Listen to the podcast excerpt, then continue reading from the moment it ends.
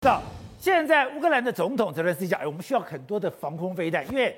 现在俄罗斯抓狂了，他现在狂轰滥炸。我们昨天讲了，你如果有密集恐惧症，你看到那个地上的弹坑，你都会觉得害怕了。哎，对，为什么呢？因为顿巴斯真的不能掉嘛，所以说整个俄乌战争中，顿巴斯已经被乌被俄罗斯完全就说好，我城市不要了，北顿涅茨克市我也不要，我把你打平，我不跟我把它打平了嘛，打成夷为平地，我就不用跟你巷战了，打成焦土。对，所以你看这是什么？这住宅区哎。住宅区根本没有人的，他照样炸，而且呢，除了炸住宅区之外，商业区他也照样炸，所以你会看到非常多的状况，就是你看，哎，这是商业区，它里面没人呢、啊。对，他就他这样讲，因为呢，我与其在里面跟你一个房子一个房子搞巷战，我不如把你所，哎哎，这是监视器画面，我不如把我所有看到的房子全部夷为平地，夷为平地的话呢，乌克兰军队就没地方躲了嘛，对，对不对？所以呢，这样就 OK。而且呢，俄罗斯经常，就我根本不讲究所谓的精准打击，我根本就是全面轰炸了。对，然后这个是乌克兰军队，你看哦，他们去夜夜夜，他他他就是夜间要去做侦查动作。对，可你看哦，俄罗斯也巡工作。对，俄罗斯也进化，你看哦，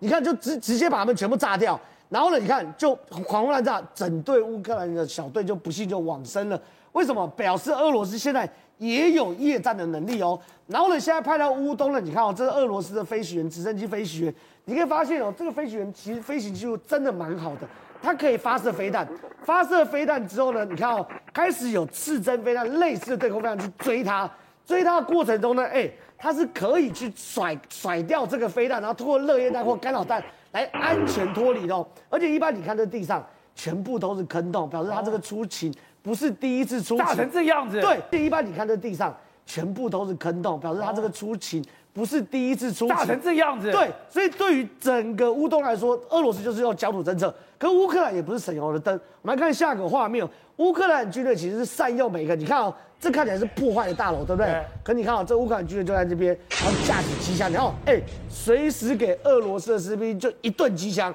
他们就是利用这种地形优势，而且呢，乌克兰也不是只有被轰，他也会反攻俄罗斯的阵地嘛。这俄罗斯的阵地，你看这边也是哦哦，这个是这个这个 Stona P 的这个所谓的那个